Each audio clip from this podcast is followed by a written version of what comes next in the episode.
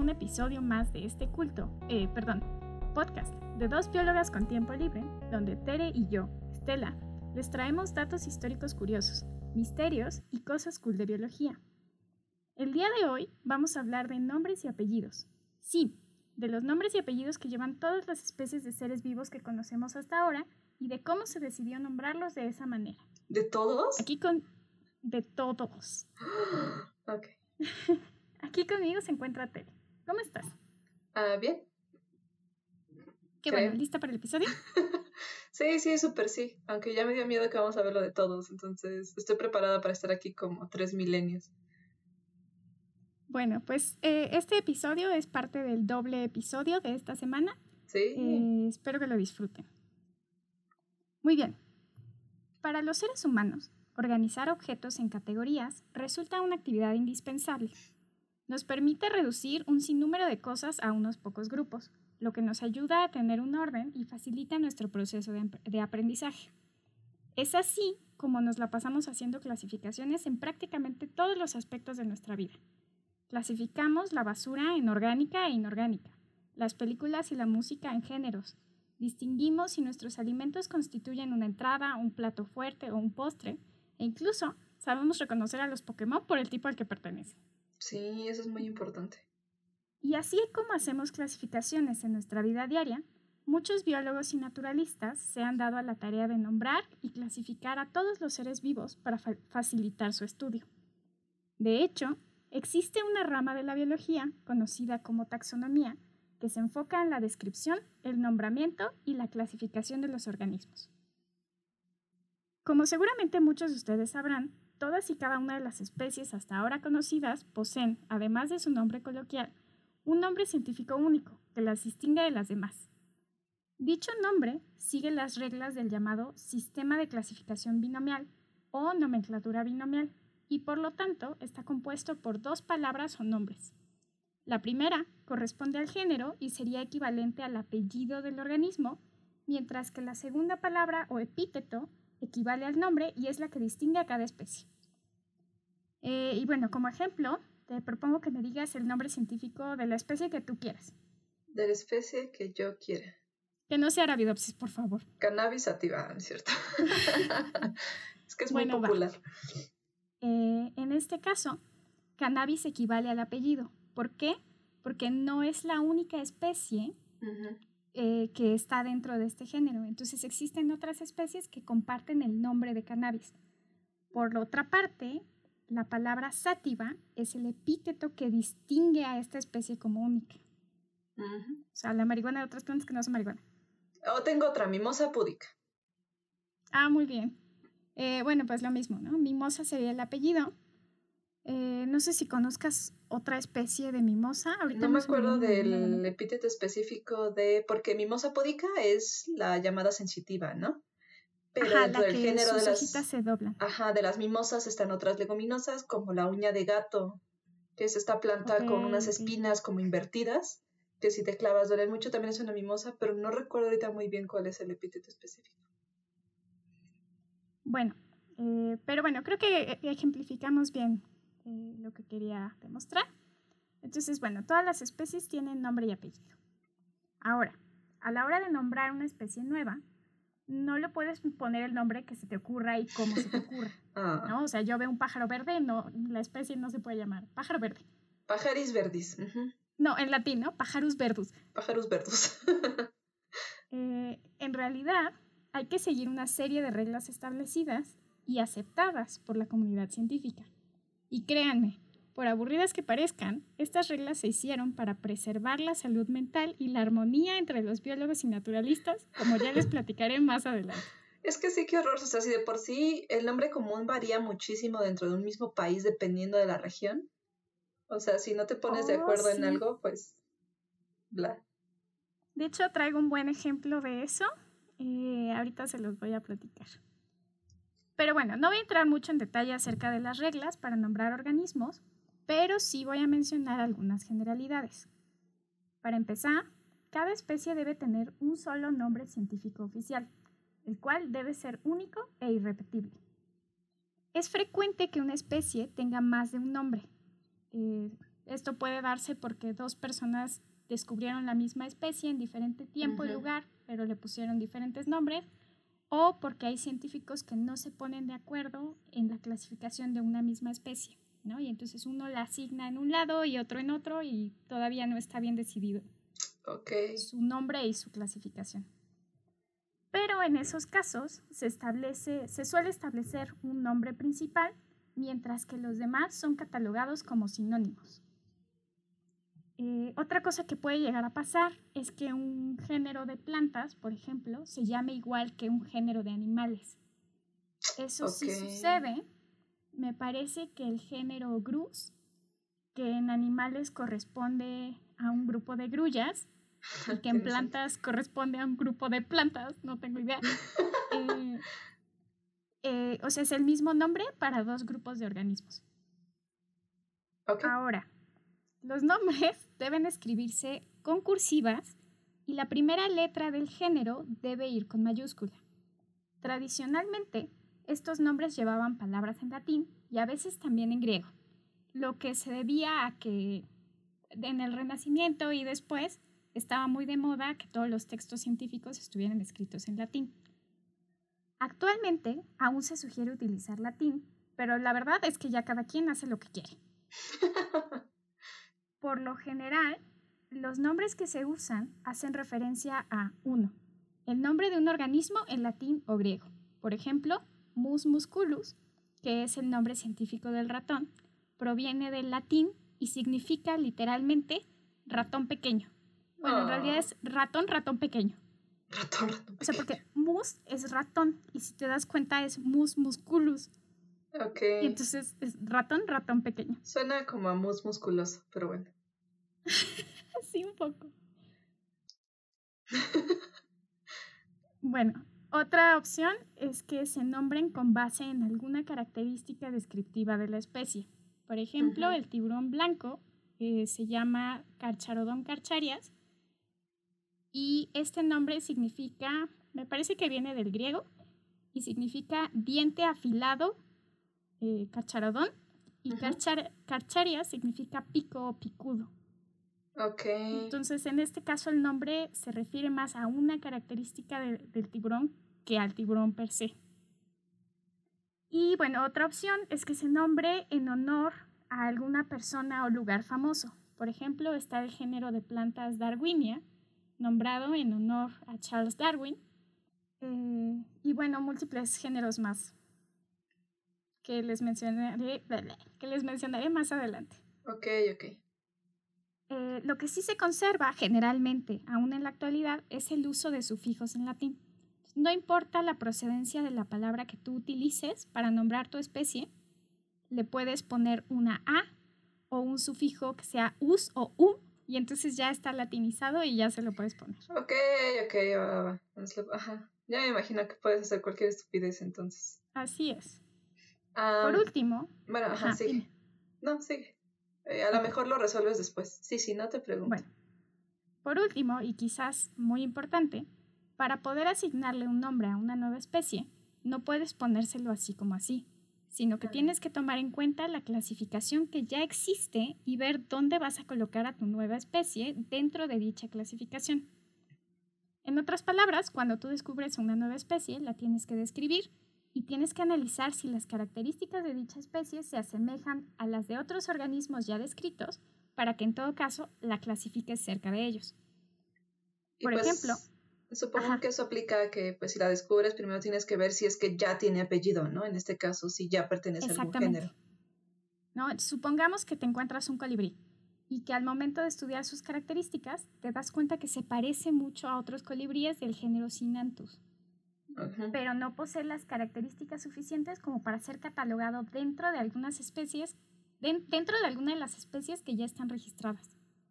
Por lo tanto, bueno, es probable que te encontraste una nueva especie, ¿no? Oui.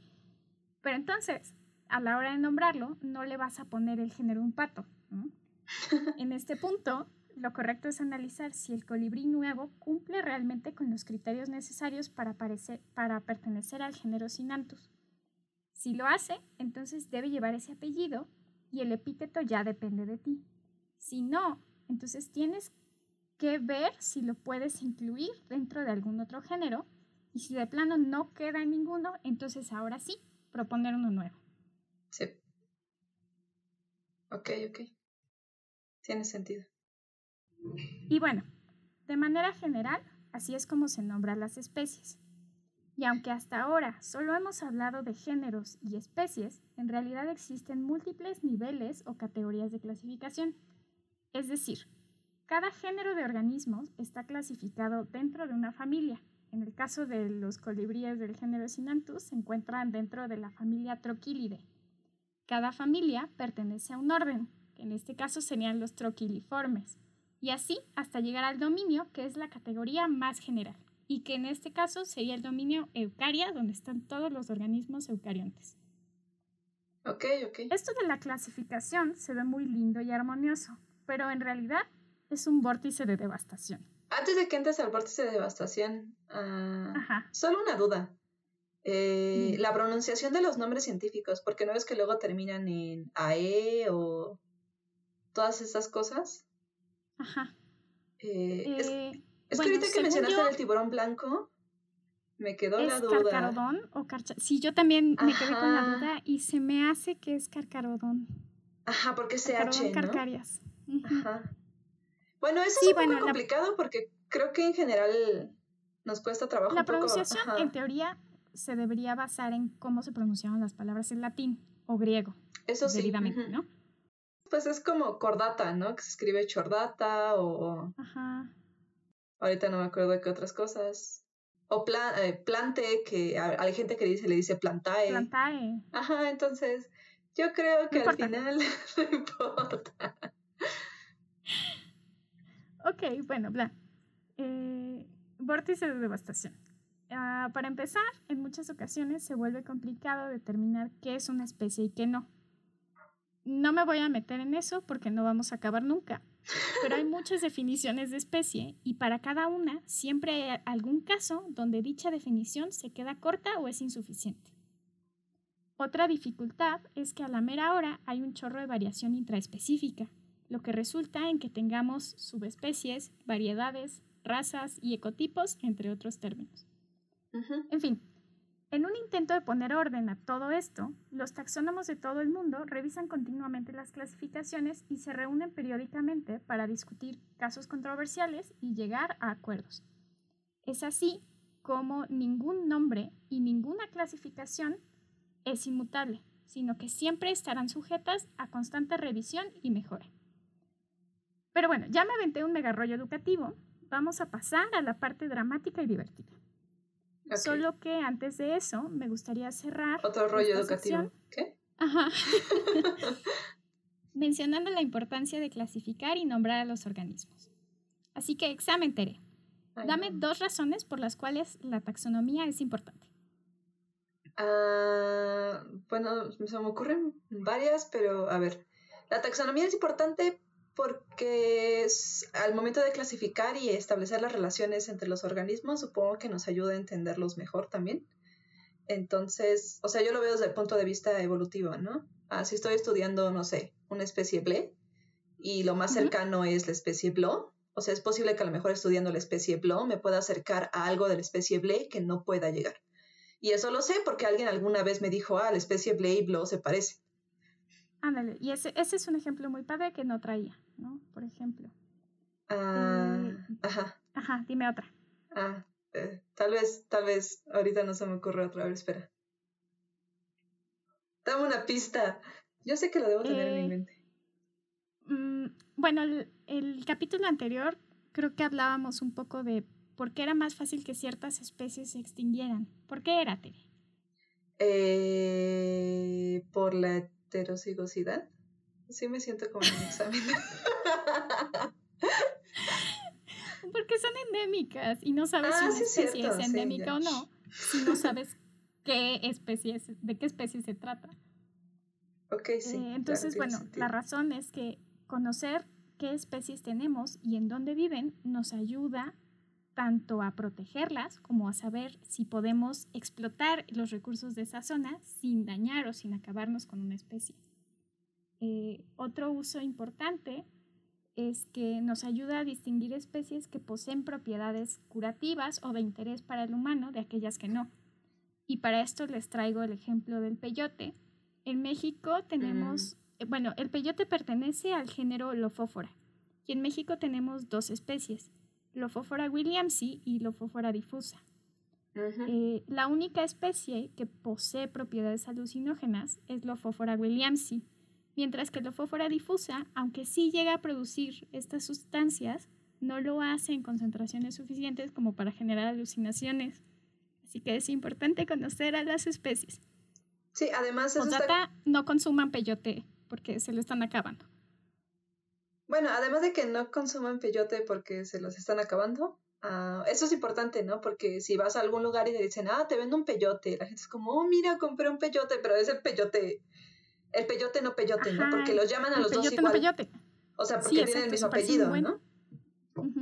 O sea, yo tengo uno, por ejemplo, ¿no? Pero yo ya sabía que no era el peyote, peyote era el otro peyote. Pero si le dices a la gente como, ah, sí, tengo un peyote. un peyote. Sí, de hecho, ah, fue de como una mini clasecita de injerto. Okay. Y tengo mi peyotito por ahí en una feria de Chapingo. No, ya estaba en la carrera cuando eso pasó. Ok, ok. Eh, bueno, otro uso es que conocer a las especies, o bueno, que la taxonomía nos permite saber qué especies están extintas y cuáles no. Lo que también nos ayuda a llevar un mejor registro.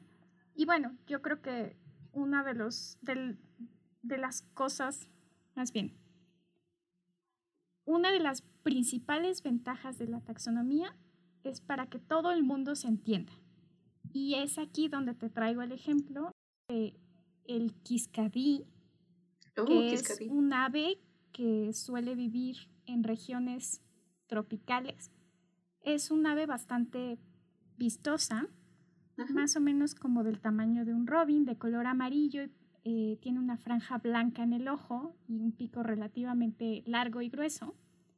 Y bueno, el punto es que en inglés se le conoce como Quiscadí. Aquí en México lo conocen como Luis Vienteveo, mientras que creo que en Venezuela lo conocen como Cristofue. Ok, pero ¿por qué? Mira, no sé, no sé. Mira, todavía Quiscadí hace más sentido porque cuando esta ave canta, su canto suena como Quiscadí. O Cristo fue también, ¿no? Porque a lo mejor le suena como Cristo fue.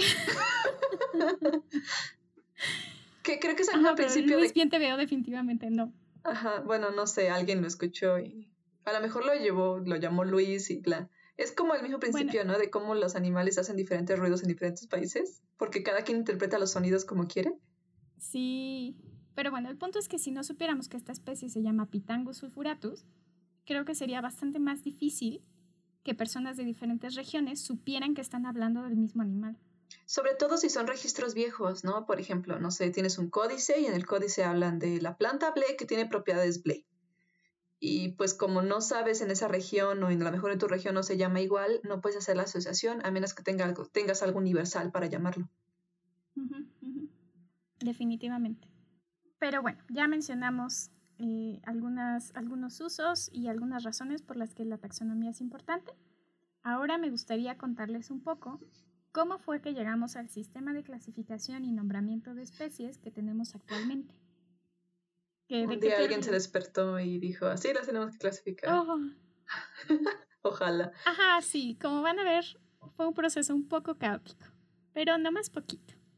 Desde la antigüedad, Diferentes personajes de distintas civilizaciones contribuyeron a nombrar y clasificar especies, ya sea con fines prácticos o solo porque sí.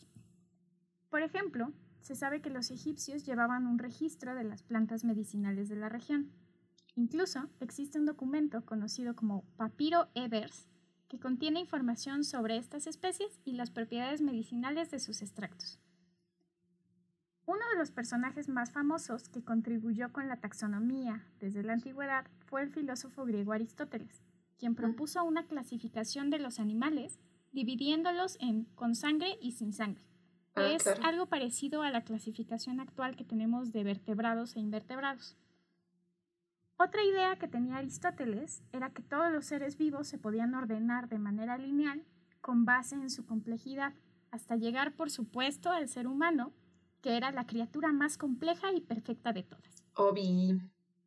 Y por muy ridículo que suene esto, esta idea fue compartida por muchísimos naturalistas durante muchos años y creo que hasta cierto punto perdura en la actualidad.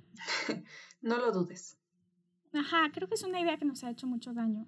El sentirnos como la cúspide del, de todas las criaturas de la naturaleza. Pues en general no lo culpo, ¿no? Porque si no estás entendiendo tu, tu entorno y estás aprendiendo apenas como que los fenómenos y cuestiones que suceden, o sea, es muy fácil verte en la posición de, o sea, yo soy quien está haciendo esto, por lo tanto, yo soy quien llegó a lo más arriba que se puede llegar.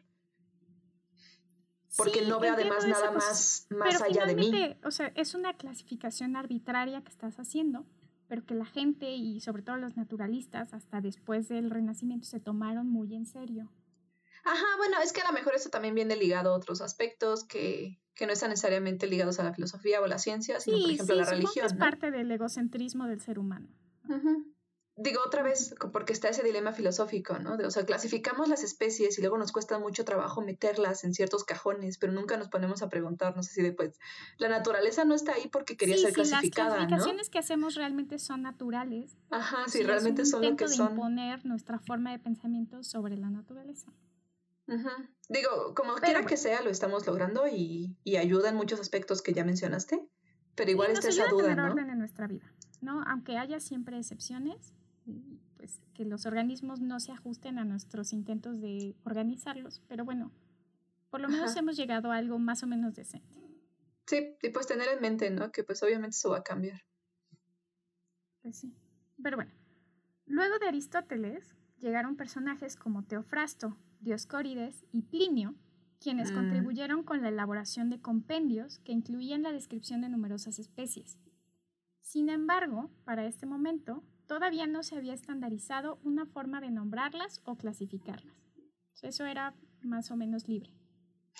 Más tarde, durante el Renacimiento, diversos naturalistas comenzaron a proponer distintos sistemas de clasificación. Sin embargo, cada uno lo hacía a su manera, esto llevó a que mismas especies fueran clasificadas de diferentes formas y tuvieran diferentes nombres, que además probablemente estaban en diferentes idiomas, ¿no? Por lo tanto, todo era un desastre. Y o sea, todo era lo mismo, ¿no? Ajá. ¿Cómo? Todo era lo mismo. Ajá. Eh, y por si esta confusión no fuera suficiente, además, los naturalistas utilizaban la llamada nomenclatura polinomial, por lo que cada nombre podía estar compuesto por varias palabras. Por ejemplo, eh, ubican el catnip, la planta esa con, que compras para drogar a tu gato. Su nombre científico actual es Nepeta cataria. El que tenía cuando aún se usaba la nomenclatura polinomial era Nepeta floribus interruptes picatus pedunculatis. ¿Sabes? Suena como a los nombres españoles que eran como supermasivos y largos así.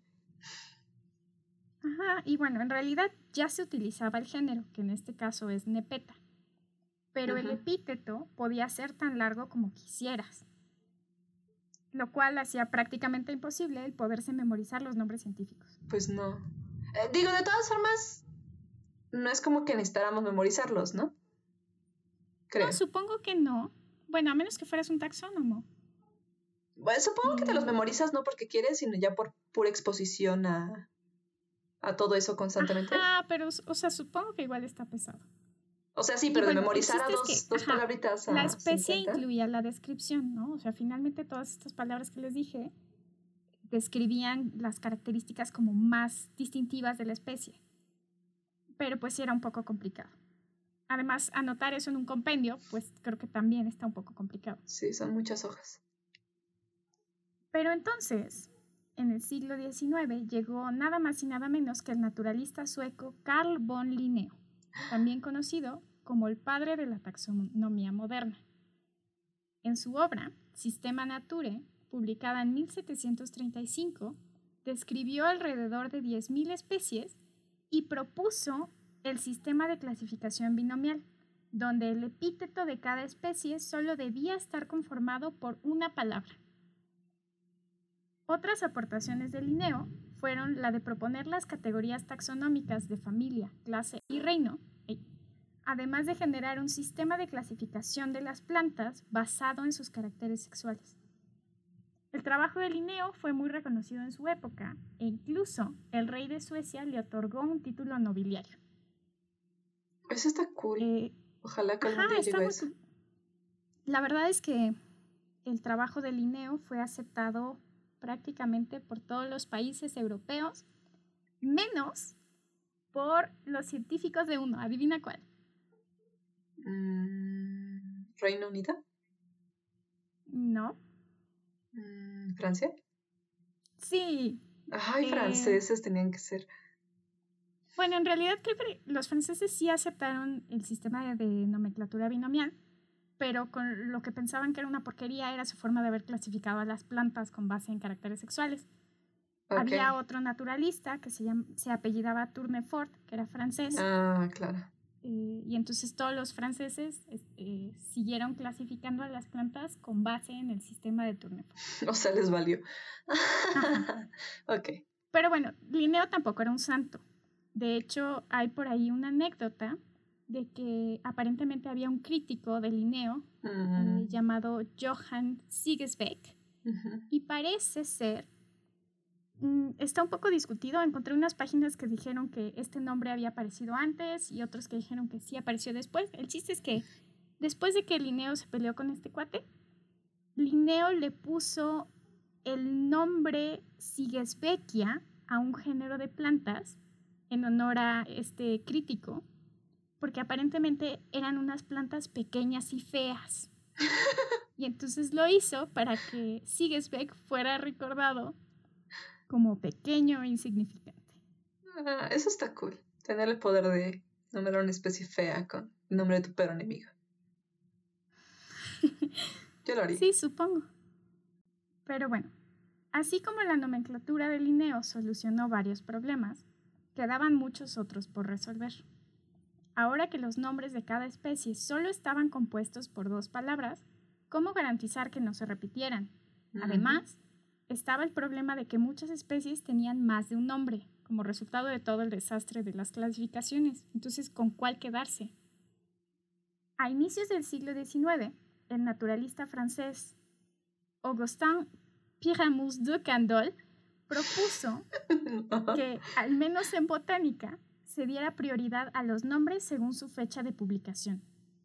En otras palabras, a partir de Linneo, eh, la idea era quedarse con el primer nombre que se hubiera publicado para cada especie. Ok. Estas reglas que propuso no fueron consideradas sino hasta mediados de ese siglo, cuando fue su hijo el que presentó su trabajo. Los ingleses, por un lado, no lo pelaron mientras que por otro hubo un alemán llamado Otto Kunze que se lo tomó demasiado en serio.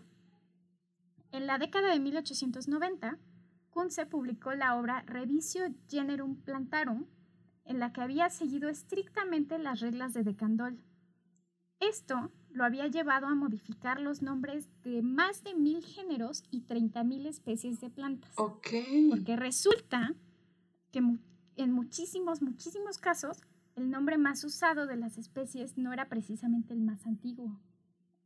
Oh, Entonces, sí, este resulta un poco contraproducente. ajá, siguió las reglas al pie de la letra y pues salió contraproducente porque en muchos casos aquel que les había puesto el nombre más antiguo nada más lo conocían en su pueblo. Ajá, sí, claro, tiene sentido. El controversial trabajo de Kunze llevó a la comunidad de botánicos a expulsar. A decir, ¿saben qué? Esto no está funcionando. Tenemos que sentarnos y discutir esto. Y fue así como en 1905 la Comunidad Internacional de Botánicos organizó un congreso en Viena, donde decidieron que aquellos nombres que fueran ampliamente conocidos y aceptados no los iban a cambiar, independientemente de la antigüedad que tuviera el nombre. Para el resto de los casos, sí iban a seguir la regla de antigüedad. Pero, o sea, yo creo que se pusieron a discutir caso por caso. Ajá, sí, no me imagino qué es lo que qué es lo que estaba pasando en el resto del mundo mientras ellos estaban discutiendo cómo nombrar las plantas. por su parte, los zoólogos también tenían su desastre. En cada país tenían su, su propio código y luego los entomólogos no seguían las mismas reglas que los ornitólogos, que pensaban diferente a los mastozólogos y así. Finalmente, se estableció un primer código internacional en una reunión en Moscú en 1892. A partir de entonces, y bueno, en la actualidad, la taxonomía se rige por los códigos internacionales de nomenclatura zoológica y botánica. Bueno, y también hay un código de procariontes que constantemente, lo pela. que constantemente se revisan y actualizan. En general, las reglas de los distintos códigos son muy similares, aunque hay algunas variaciones. Por ejemplo, en plantas no se permite que el epíteto sea igual al género, mientras que en animales no hay ningún problema. De hecho, volviendo al género grus de las grullas, existe una especie que es grus grus. Sí. Grulla grulla. Como gorila, ¿no? También. Ajá, gorila, gorila. Eh, otra, otro detalle es que creo que en plantas tampoco puedes nombrar una especie en honor a ti mismo. Ah, sí, no, no puedes. creo que es una buena regla. Sí, sí. Nómbralo en honor a tu peor enemigo. Sí. O si tienes un befo, pues la nombras en honor a él. Si tu befo descubre algo, pues lo nombra en honor a ti y ya. Ajá, ajá. Eso está cool. Pero sí puedes poner el apellido, ¿no? O sea, de manera truculenta, porque dices, pues es en honor a mi, familia. Sí, supongo que sí. No sé, mira, la verdad es que cada quien hace lo que quiere y eso lo voy a ejemplificar a continuación. Eh, y bueno, para terminar, justo me gustaría mencionarles algunos ejemplos de nombres que los serios y profesionales científicos le han puesto a las especies que han encontrado. Perdón, pero tú y yo, a ver, ¿te consideras científica? No, a ver, vas a escuchar los nombres, vas a escuchar los nombres. Cualquier nombre que puedas pensar es más serio que los ejemplos que te voy a dar. No lo sé. Vamos a verlo. Como mencioné hace rato, es común que se nombre a una especie en honor a algún personaje famoso. Pero pues bajo ese principio podría ser cualquier famoso, ¿no? Y es así como tenemos los siguientes nombres. Eh, tenemos, por ejemplo, a... bueno, antes que nada, me disculpo públicamente si pronuncio mal algún nombre porque están un poco complicados. Ok. Eh, ok. Mesoparapilo... Mesoparapiloqueles Michael Jacksoni, que es una especie extinta de cangrejo ermitaño. Ok. Tenemos también a Scaptia bellonce, que es una especie de tábano, de esas moscas que tienen como un piquito y que tienen una picadura que duele bastante, eh, que vive en Australia. Tenemos también a Aptosticus baracobamai, que es una especie de araña nombrada en honor a Barack Obama, pero eso no es todo. Es solo una de nueve especies nombradas en honor de Obama. Ok. Y bueno, así como está Obama, también hay de otros políticos. No traje el nombre específico, pero también hay una especie que fue nombrada en honor a George Bush. Tenemos en México una magnífica magnolia nombrada en honor a López Obrador. Ok. Y también hay nada más y nada menos que un insecto, es un escarabajo ciego que vive en cuevas, me parece que en Rumania, que se llama Anophthalmus hitleri. Este escarabajo fue descubierto en 1933 por un fan de Hitler y me encontré con una nota de 2009, un artículo en un periódico, que decía que actualmente ese escarabajo estaba en peligro de extinción porque parece que se estaba convirtiendo en un objeto de colección por parte de los neonazis. No sé qué tan cierto sea eso. Ok, sí, eso suena muy mal y es ajá, Yo creo que podría pasar. Ajá, entonces bueno. Hay un hemíptero, una especie de chinche, que aparentemente tiene como unas estructuras chistosas que hace que parezcan hombreras muy picudas. Y en relación a esta característica le pusieron Kaikaya Gaga, porque aparentemente Lady Gaga un día salió con un traje ajá, parecido. Va, va, va. Eh, además de personajes famosos, ah, también este se me hizo un nombre padre. Aparentemente hay un género de plesiosaurios. Escuchen nuestro capítulo de plesiosaurios que se llama Atemborosaurus en honor al biólogo y naturalista Sir David Attenborough. Ok. Pero se me hace muy padre, ¿no? Que le den a todo un género de plesiosaurios tu nombre. Eso, sí, ya está más denso. Es más Y bueno, además de personajes famosos, también tenemos nombres en honor a series y películas o a personajes ficticios. Y por ejemplo, les traje a Bumburum articuno, Bumburum moltres y Bumburum saptos, que son tres especies de escarabajos nombrados en honor a los pájaros legendarios de Pokémon. Tenemos a Wokia chubaca, que es un lepidóptero peludito, nombrado en, en, referencia pues al personaje de Star Wars. Hay un género, bueno, más bien, hay una especie. No, mejor, mejor aún.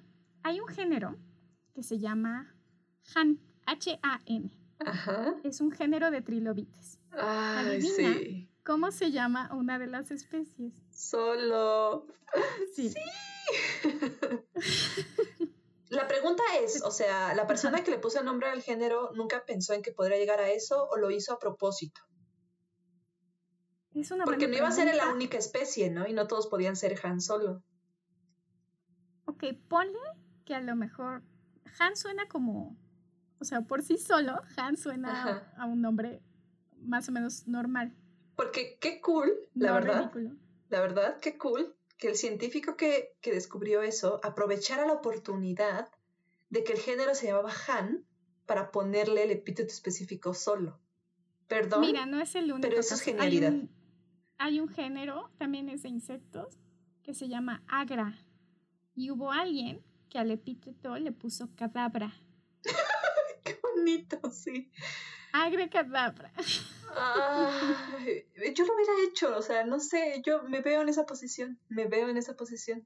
También me veo en la posición de ser muy estúpido desaprovechar algo así. No sé, no lo sé. Pero bueno, también te traje un ejemplo en honor a Harry Potter. Hay una ah, araña que se llama Eriovixia gryffindori. La que parece sombretito, ¿no? Ajá. Y bueno, traje 10.000 ejemplos de mi saga favorita, nada más y nada menos que El Señor de los Anillos. Hay un género de caracoles que se llama Frodospira. Okay. Hay un género de tiburones que se llama Gollum. Y hay un género de hormigas que se llama Tetramorium, el cual pues no tiene nada de raro, pero tiene una especie que es Tetramorium smaug y tiene otra especie que es Tetramorium nazgul. Ok, sí, tiene sentido. Finalmente, tenemos esta especie que se llama Spongiforma Squarpancy. Sí. Está muy bueno. ¿Eso ya te lo sabías? Sí, eso sí me lo sabía. Bueno, y supongo que entonces sabes a qué organismo nombraron como tal. Por supuesto. ¿A qué más pueden nombrar como esto? O sea, a ver, comunidad que nos está escuchando, ¿a quién podrían nombrar así? Obviamente una esponja de mar. Pues no, fue un hongo en realidad. Un hongo en Malasia. Pero es que es un hombre que parece esponjita, ¿no? Ajá, que está esponjosito. Sí. Y bueno, pasando a nombres todavía más ridículos. Hay un género de avispas que fue establecido en 1977 que se llama AHA. A-H-A. Ajá. Y junto con el género se propuso la especie ajaja. Y la historia es que aparentemente cuando el científico que descubrió esta especie logró demostrar que era una especie nueva, dijo ajaja. Y se le quedó el nombre. Ok. También en Estados Unidos, bueno, en general creo que este género habita en América, América del Norte y Central. El género se llama La. Y la primera especie en ser nombrada, creo que fue en 1930 y tantos, fue la Benepunctalis. ¿no? Lo cual, pues, un género, bueno, es una especie muy, con un nombre muy científico, lo que sea. Pero todos sabemos que la es un pronombre en español y hubo científicos que se aprovecharon de eso posteriormente. Y así es como tenemos a la cerveza, la cucaracha y la paloma, que son tres especies de polillas. Ay, no, ¿por qué? Ah, excelente. También, además de nombres chistosos, tenemos nombres súper difíciles de pronunciar. Y para este ejemplo, me gustaría que abrieras tus mensajes y me leas el nombre que te acabo de mandar. Me acabas de mandar un nombre en mis mensajes, ok. Prepárense para escuchar. ¿Qué? Se supone que es el más largo. Fecomia. Stratios fecomioides. Casi latino. Algo así, ¿no? Ajá. También hay unos nombres en ruso. Ah, pero aparentemente de especies que se descubrieron en el lago Baikal. Eh, solo que esas, eh, creo que cerré la página donde estaban y ya no los encontré, pero se los traigo para los show notes o para los comentarios de la semana. Va, va. Y ya para cerrar este capítulo, traigo nada más y nada menos que un plecóptero que fue nombrado en 2008 con el... ¿Sabes qué es un plecóptero? No. Bueno, los plecópteros son un orden de insectos. Eh, les adjunto eh, una foto que ya hablaremos posteriormente. Pero bueno, el punto es que este plecóptero se llama Neoperla Teresa.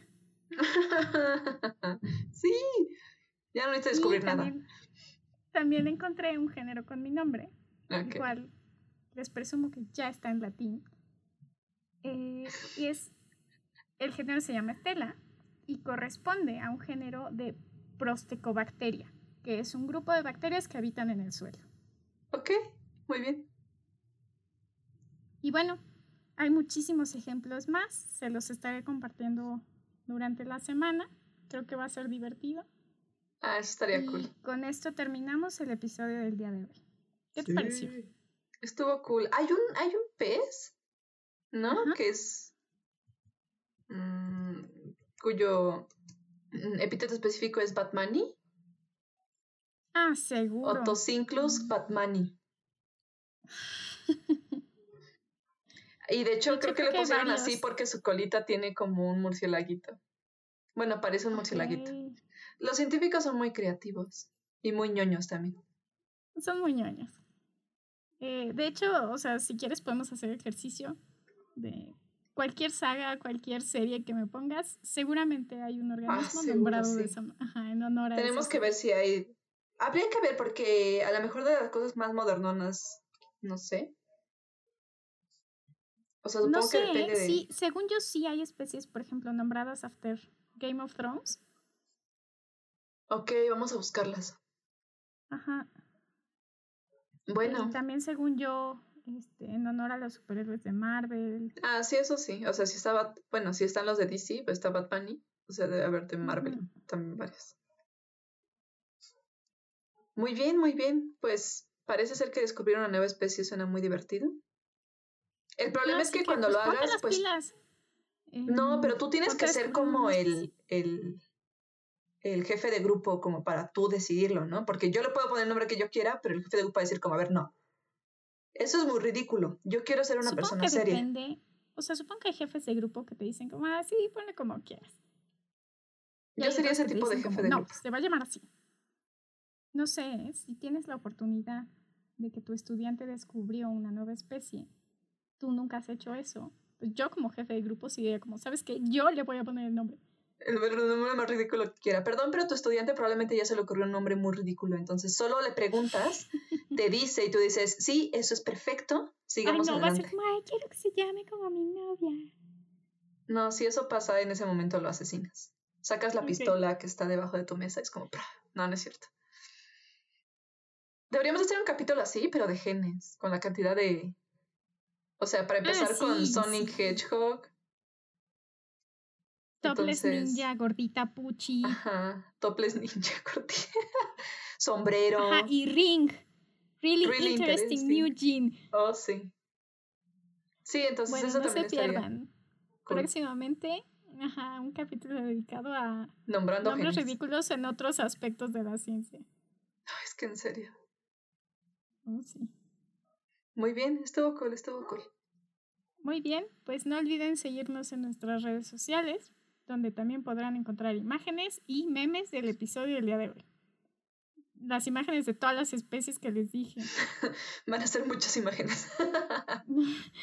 Nos pueden encontrar en Instagram como dosbiólogas-pod, en Twitter como arroba dosbiólogas y en Facebook como Dos Biólogas Podcast.